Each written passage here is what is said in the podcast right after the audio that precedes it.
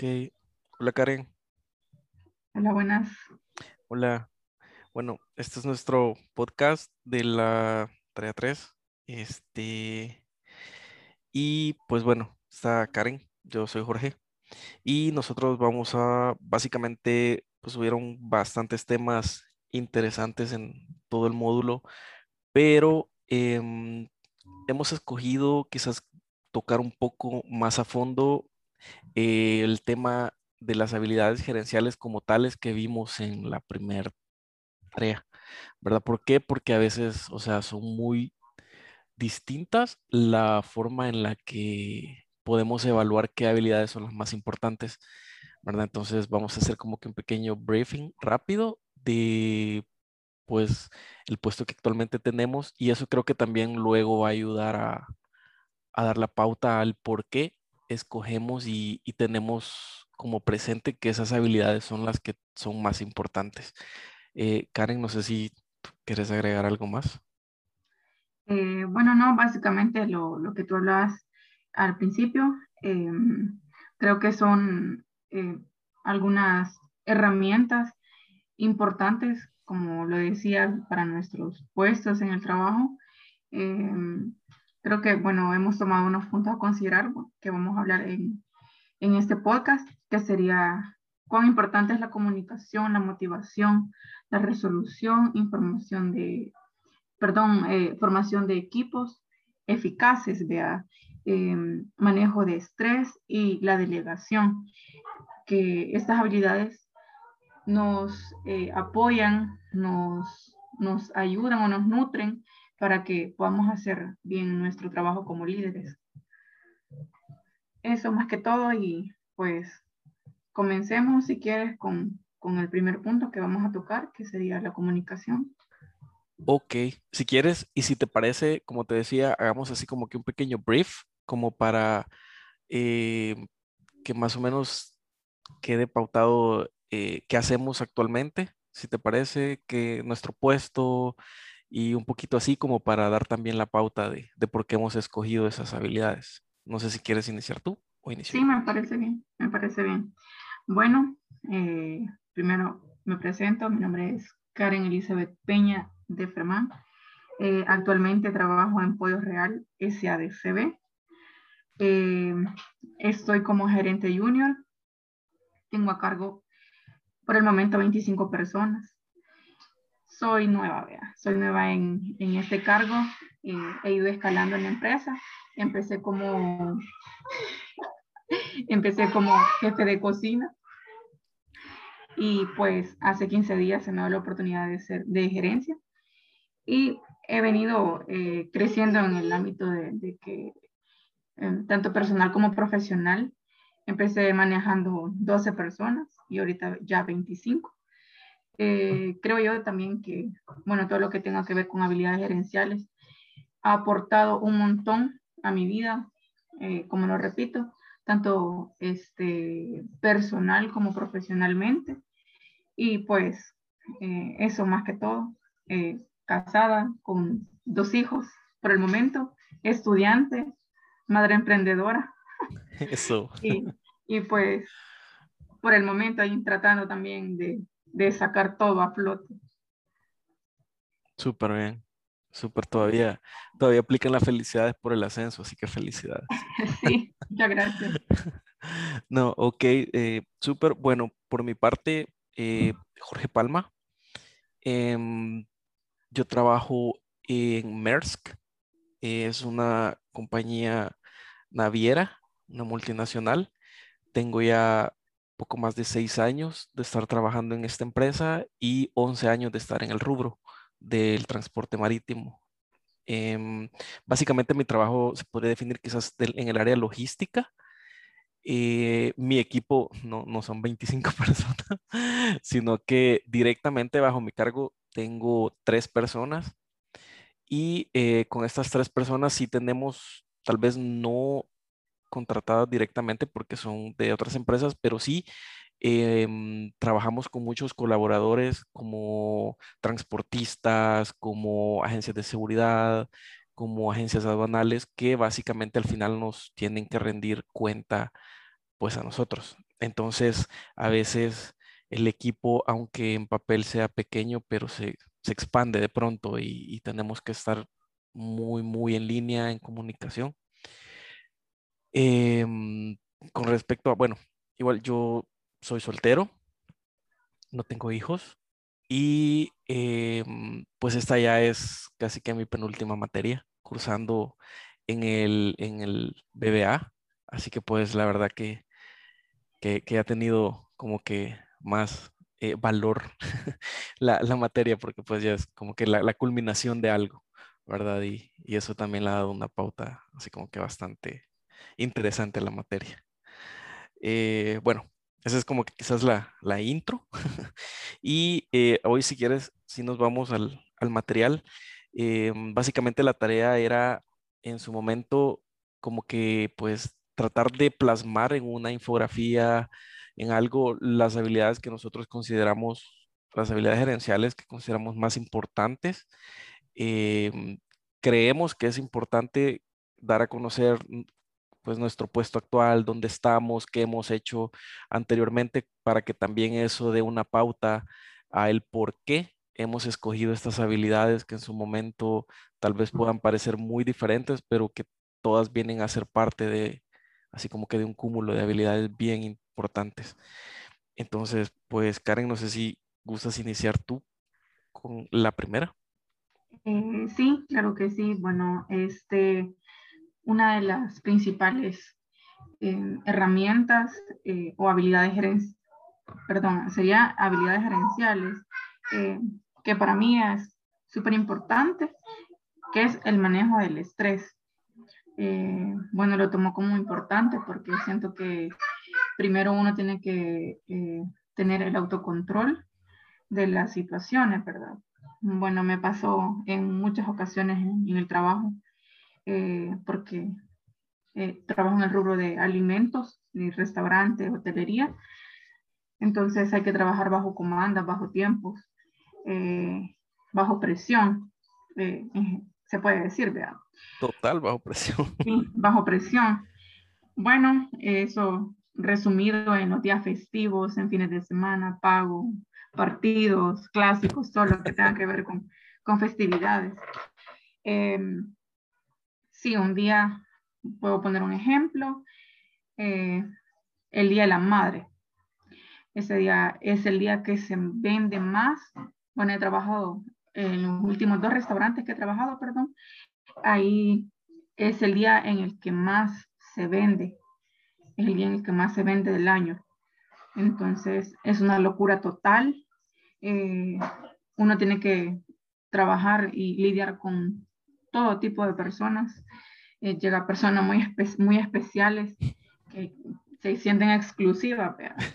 Eh, sí, nosotros tenemos como eh, la política de, de una persona con una discapacidad especial, sí, se le tiene consideración, pero si es una persona común y normal, físicamente bien, pues ni modo, tiene que ser fila, tiene que esperar todo el tiempo que sea necesario para entrar al restaurante, más ahorita que estamos con el tema de, con el tema, perdón, de, de lo del, eh, del COVID y todo el protocolo de bioseguridad que se tiene que, que seguir. Este, sí, bueno, yo tenía hasta eh, lo último que pasé, el, que fue el día de la, el día de la madre, tenía a 30 personas para llevar afuera del restaurante, los tenía en cola, más o menos a un metro de distancia cada uno, todos renegando que porque no los dejaba entrar. Entonces, se les explicó, vea, eh, sí, saca de quicio en algún momento, pero uno solo tiene que hacer es respirar y pues tratar la manera de, de saber llevar la situación. Eh, yo los anoté, los anotamos, se les explicó que por lo del COVID y eso, eh, una, también se les explicó que si tenemos una inspección del ministerio se nos puede sancionar por tener mucho en el restaurante.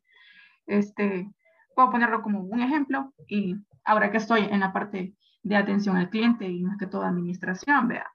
Pero eh, también en cocina es súper reventado tener casi que 15 comandas y tres cocineros. Eso es de lo peor que pueda suceder este, pero ahí lo que hay que hacer es organizarse, uno creo que tiene que anticiparse a este tipo de cosas. Y pues más que todo tiene que ver también con, con el carácter de uno y pues manejar bien las situaciones. A veces salen de control, ¿verdad? Tiene que ser uno el que se mantenga con, con el carácter firme y pues no doblegarse, porque realmente a veces uno en el fondo humano sí quiere tal vez discutir con el cliente, eh, discutir con el jefe, con los compañeros de trabajo, pero creo yo que eso lo hace uno grande, esperar el momento adecuado para poder hablar acerca de la situación y poderla llevar bien. ¿verdad? Eh, yo creo que ya hablé mucho de este tema, de, del manejo del estrés. Eh, te puedo dar la palabra para que sigas con, con el que tú crees también que, que, es importante para ti. Sí, claro, no, no, y, y, definitivamente tienes toda la razón. O sea, la verdad que es un estrés bastante fuerte estar lidiando con, con tanta gente en el mismo momento y que todo el mundo quiere todo rápido, ¿verdad? Eh, pues en mi caso, eh, yo la, la, habilidad que puse primero en, en, número uno fue la comunicación. Eh, particularmente por mi trabajo, que es a la logística y hay mucho personal involucrado, hay mucha, la, comunicación tiene que fluir y es vital, pero es muy diferente porque la mayoría de personas involucradas en muchos casos no las conozco, muchas veces es gente que está en otros países, no por eso la presión es diferente. Ahora, claro, sí difiere de tener a alguien ahí pues diciéndote cosas e-, en la cara, pero em, la comunicación básicamente tiene que fluir, no puede parar. Muchas veces eh, el equipo eh, se va a ver agobiado, hemos tenido muchas situaciones.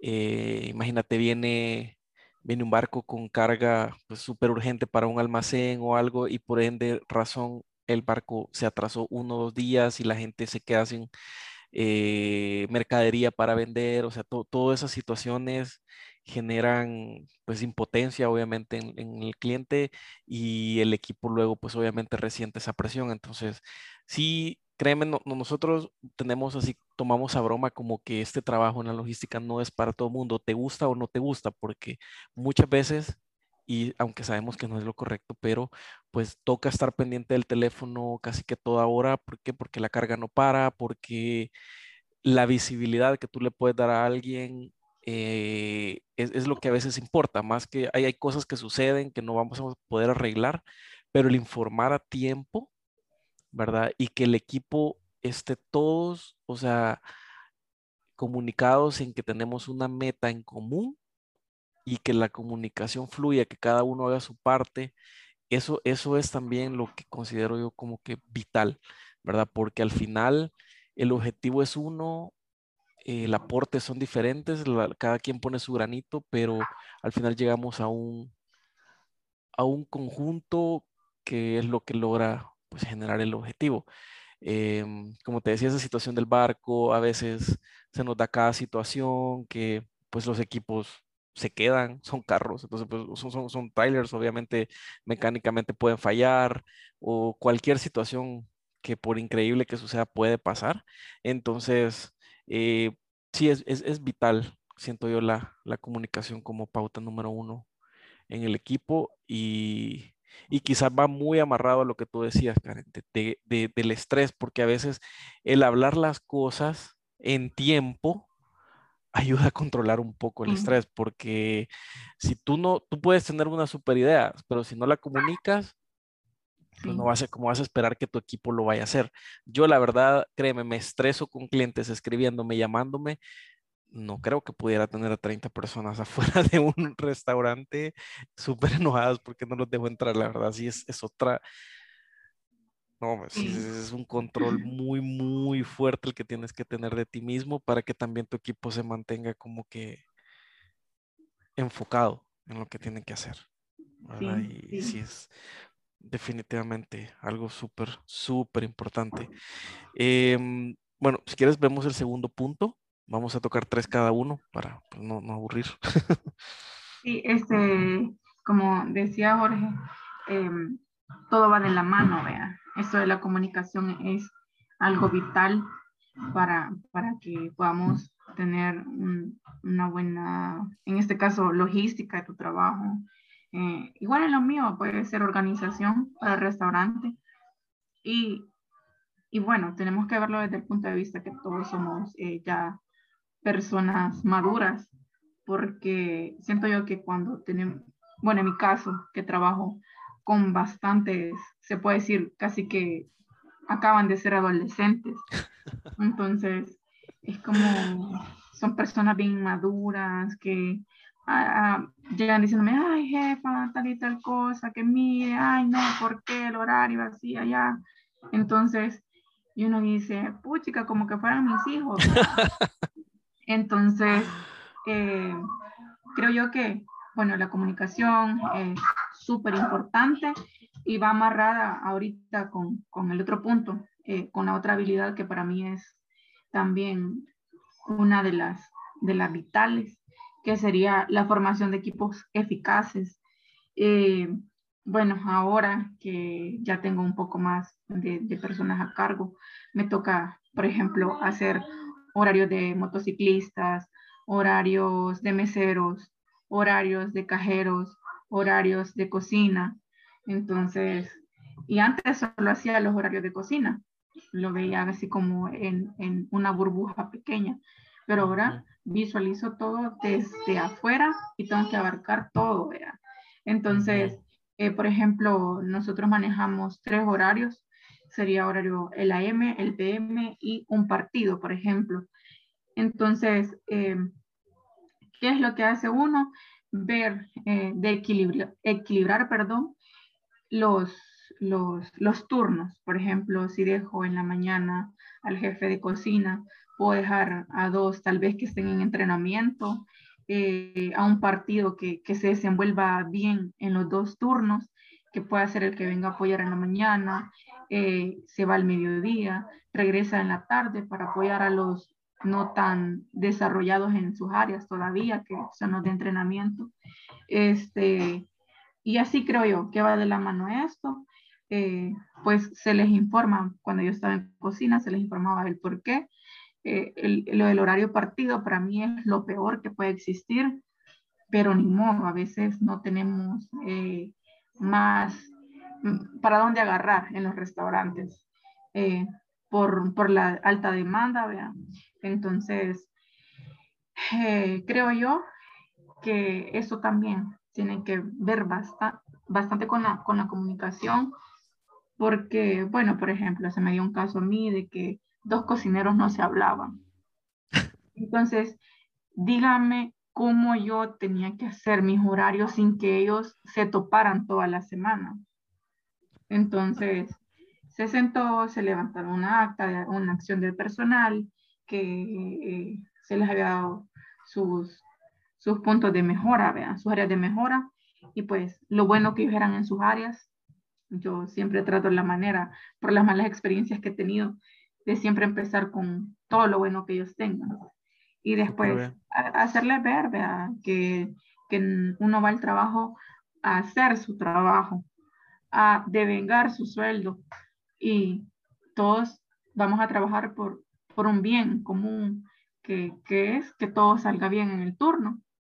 Este, hablo más que todo en cocina porque es donde he estado metido, metida perdón, casi 10 años de mi vida.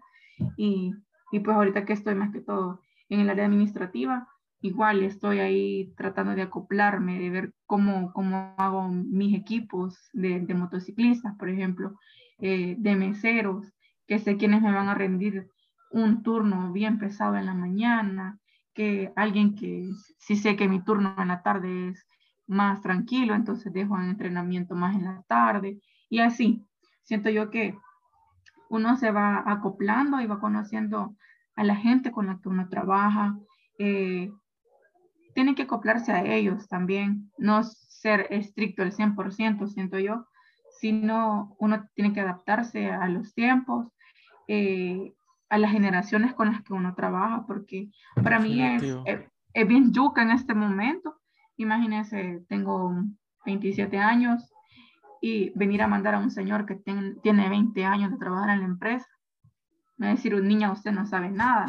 Entonces, me toca. Los motociclistas son bien rebeldes, pero yo trato de andarlos moviendo siempre con el ejemplo. Y pues, eh, hay un dicho que dice mi abuela, ¿verdad? Que, que de inteligente hacerse el tonto a veces. Entonces, porque a uno le conviene, ¿verdad? sí, exacto. De la gente, de los años de experiencia que ellos tienen. Y pues siempre aprender buen, lo bueno de las personas, siempre agarrar lo mejor de las personas y lo malo, pues desecharlo. ¿verdad? Entonces, para mí, eh, la formación de equipos eficaces es algo bien eh, útil para uno, eh, para tomarlo en forma personal eh, y profesional. Claro. Y, bueno, va amarrado también bastante con, con la comunicación. Yo soy una persona bien, bien habladora, se puede decir, bien hablantina. Hablantino, digo. Y, sí, y yo, yo hablo mucho con la gente, siempre hablo mucho con la gente y pues trato de explicarles el porqué de las cosas y, y pues para mí siento que eso es lo que tengo que hablar de formación de equipos eficaces. Si quieres súper bien. Sí, no, no, no, y, y, y súper bien que, que cabal, o sea, tú tocas ese tema y lo ves como que es bien importante. Y quizás el, el, mi segundo punto va muy de la mano con eso, porque pues obviamente si tú has formado un equipo bien, eh, yo había puesto como segundo punto eh, la motivación. Sí. ¿Verdad? Entonces, eh, obviamente la motivación va a venir muchísimo, muy de la mano con el hecho de que tú sabes el equipo que tienes, ¿verdad? Tú sabes el equipo que tienes, tú lo has formado eh, en algunos casos. En otros, pues te toca, te toca recibir un equipo, pero si no lo conoces, si no tienes la oportunidad de pulirlo, llámese pulirlo, pues afinarlo o en si es necesario y si toca que hacerse, reemplazar, ¿verdad? A alguien o moverlo, no sé, eh, pues, pero es tu equipo. Y para mí considero que es muy importante mantener motivada a la gente. Em, por, mi, por, por, por, el tipo de trabajo que tenemos, nosotros tenemos mucho contacto con, eh, le llamamos pilotos, que son conductores de trailers, eh, en algunos casos encargados de predios de contenedores, o sea, es gente que, que, que maneja un nivel de estrés más que mental, muchas veces físico, pues, o sea, hay conductores que pasan un viaje dos, tres días manejando sin ir a su casa, pasan semanas sin ir a su casa. Entonces, que tú vengas y les reclames porque va tarde o algo, o sea, definitivo, ¿verdad? Entonces, nosotros tratamos de mantener la motivación entre nosotros como que eh, a veces una motivación puede ser algo así tan superficial como todos de momento, hey, esto salió a tiempo, uy, lo logré, logré cargar este equipo y todos, uh, así, o sea, e, ese tipo de cosas eh, muchas veces eh, para la persona que, que, solo él sabe lo que le ha costado hacerlo, ¿verdad? Eh, pues vale, ¿verdad? Vale. Y, y, en el momento hace que como que tanto estrés haya valido la pena, pues porque dices, alguien lo notó. Yo creo que somos seres que nos gusta que, nos digan cuando hemos hecho algo bien. Y tú justo lo acabas de decir hace unos minutos, tú empiezas siempre con lo primero que tiene la gente, con lo que hacen bien, ¿verdad? Entonces, a veces el reforzar eso eh, va, eso es una motivación, obviamente. Pues claro, es excelente ahora que tenemos las herramientas como para identificar qué motiva a cada quien. Sí, pero también podemos generalizar en que la mayoría somos personas que nos gusta que nos reconozcan las cosas bien. Entonces, a veces mantener ese espíritu, mantener eso, esa integración, aquel, las cosas pequeñas también importan porque es lo que hacemos en el día a día. Yo considero que es algo como un líder eh, súper importante porque vas a lograr más que la gente se mueva porque se quieren mover a que tú los empujes. O sea, definitivamente mm, vas a lograr muchísimo menos de la mitad empujando a la gente. Entonces, si, si logras mantener aquello que es muy difícil porque el estrés eh, está presente casi que todos los trabajos, si no, no tuviéramos trabajos, ¿verdad? Entonces, eh, considero que eso va súper amarrado a tu punto anterior y, y, quizás ahora me voy a ir, si te parece, yo con mi tercero y luego culminas tú. Sí, sí. Que mi tercer punto viene a ser la resolución. Eh, considero que es muy importante eh, ser un, una figura de, de, resolución, no solo a un nivel técnico, no solo el que solo tú sabes cómo hacer algo y nadie más lo sabe, sino a ser alguien en el que, o sea, la gente te va a buscar y quizás ellos mismos tienen la solución, porque la mayoría de casos es así. O sea, si tenemos un equipo a cargo es porque la gente sabe lo que está haciendo y en muchas ocasiones tenemos gente que sabe hacer cosas que técnicamente nosotros no tenemos esa habilidad y ellos sí. Entonces, me ha sucedido cantidad de veces que la gente tiene la solución en la cabeza, pero a veces lo único que le hace falta es como que tú vengas y le refuerces, ¿verdad? Y es como, hey, ¿por qué no hacemos esto? Sí, sí, ya lo había pensado, entonces ¿por qué no lo hacemos? Ah, vaya, sí, es que no sabía o no estaba seguro o, o sea, al final tú no has resuelto. ¿verdad? Sino que, exacto, correcto, pero al mismo tiempo tratar de hacerle ver que, hey, ya sabías qué hacer. O sea, te das cuenta, el que solucionó fuiste tú. Entonces, para mí, la resolución no es que tú vas a venir y le vas a resolver la vida a todos ellos en todos los problemas, pero sí ser alguien al que te van a buscar, porque mira, ya intenté esto, ya intenté aquello y ya no hay lo que hacer. Ok, pero solo el hecho que vengan y te digan, ya intenté, es porque tienen confianza en sus habilidades, en sus conocimientos, y eso es algo que hay que mantener en el equipo. Yo lo considero súper importante porque, pues, al menos en mi puesto no puedo estar encima de todo lo que hace toda mi gente. Es cantidad de movimientos que si yo no confiara en lo que ellos están haciendo, uy, o sea, me, me, hago loco ahí. Eh, entonces, saber que ellos tienen la capacidad de solucionar y que si no, pueden abocarse a ti, que en lugar de juzgar, por qué pasó o por qué no se previno, vas a ver, ok, hagámoslo. ¿Qué, qué hacemos? Ya tenemos el problema, veamos qué hacemos. Eso, eso considero yo que es, que es algo vital, es algo importante. Sí, este, solo quería agregar ahí eh, en el punto de la motivación, que siento también que va súper ligado de la empatía. Totalmente. Eh, como decías, este, las personas a veces uno no sabe qué, problemas tienen en sus hogares, eh, cuán, cuántos sacrificios hacen para llegar a sus trabajos, por qué situación económica están pasando, por qué cargas psicológicas están pasando, perdón. Eh, y siento yo que en estos tiempos, que tiene uno que ver bastante con la eh, inteligencia emocional de la gente, con la salud eh, mental de la gente. Uno tiene que ser bastante empático, pues. Eh, y la motivación, como lo decías, con las cosas pequeñas, eh, con los pequeños detalles, uno puede hacer grandes cosas. Tal vez uno no, no le va a dar un bono de mil dólares a, a, un empleado, pero a veces con una palmadita en la mano es suficiente, con una palabra de, de agradecimiento es suficiente. Así que siento yo también que, que pues todo va ligado de todo y, y, pues la empatía, siento que en estos tiempos es bastante importante que, que nosotros la tengamos como una habilidad siendo jefes, ¿verdad? Totalmente de acuerdo. Sí, tú lo has dicho, se vuelve cada vez más escaso quizás. ¿verdad? Y, es súper bien ver cómo todos los que, o sea, a pesar de que nuestros trabajos son muy diferentes, de que nuestro estrés es muy diferente, eh, nuestros equipos a nivel de, de, habilidades y de cantidades, nos hemos ido como que todas van enlazadas, todas llevan un poquito de, lo otro.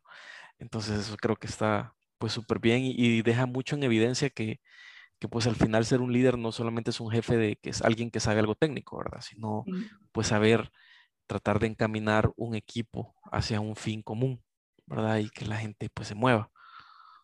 Sí, tenemos en común que trabajamos con, con el recurso humano y siento que las habilidades, sean el rubro que sea, siempre pues van a ser casi que las mismas, las importantes para cada líder.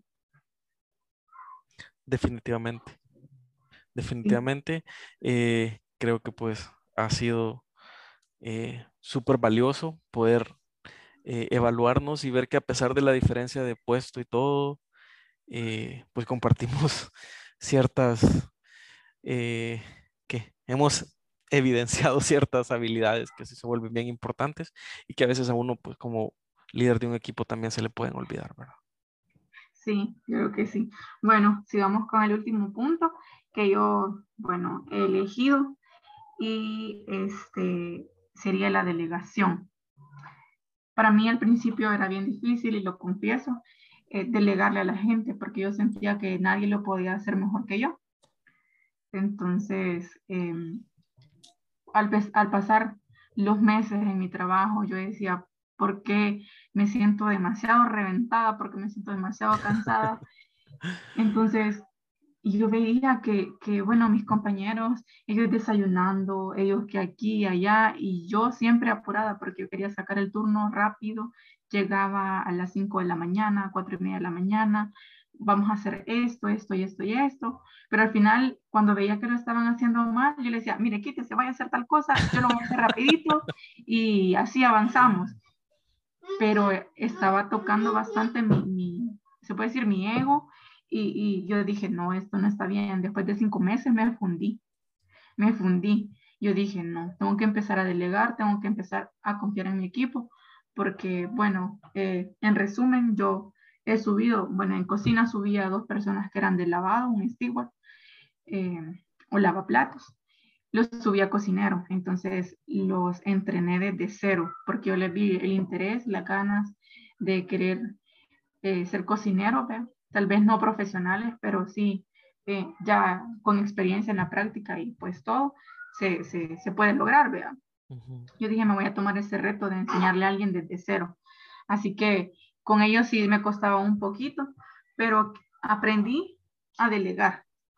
Aprendí a delegar porque si no, nosotros nos vamos a cargar de trabajo o sobrecargar de trabajo y al final vamos a rendir menos vamos a rendir menos, eh, no nos vamos a sentir tan bien físicamente porque yo así mm, casi que me enfermo horriblemente. Y después yo dije, no, tengo que agarrar las cosas con calma.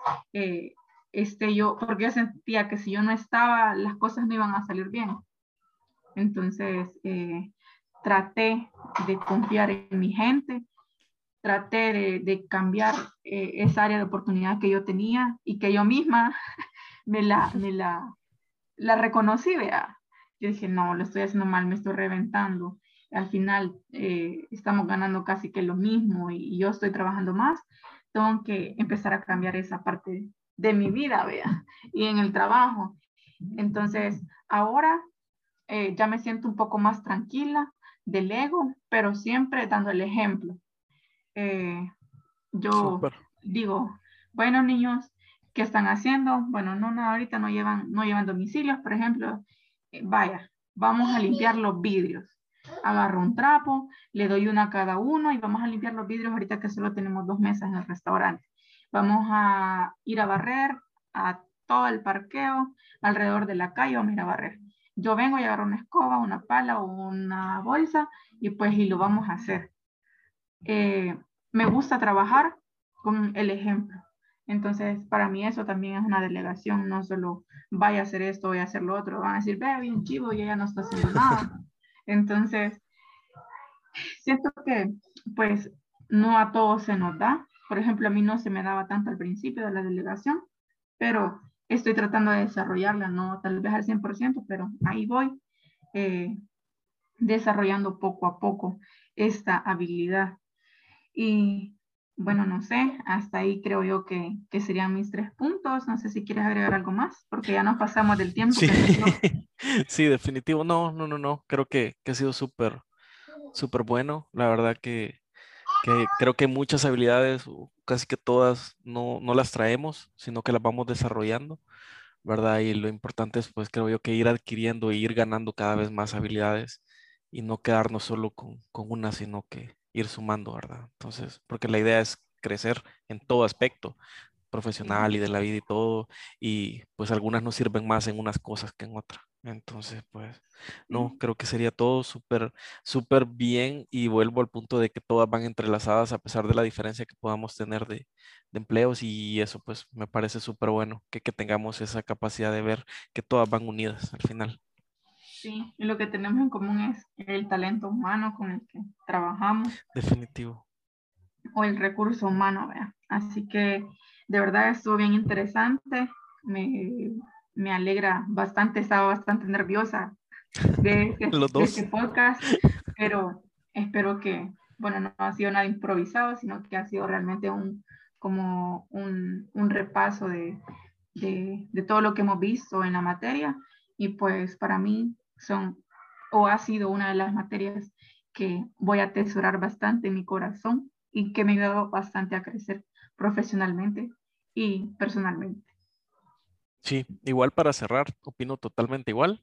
Em, una muy buena clase y adicional, en lo personal lo tomo como muy, muy a hacer una pequeña revisión propia para luego pues ver un poquito afuera.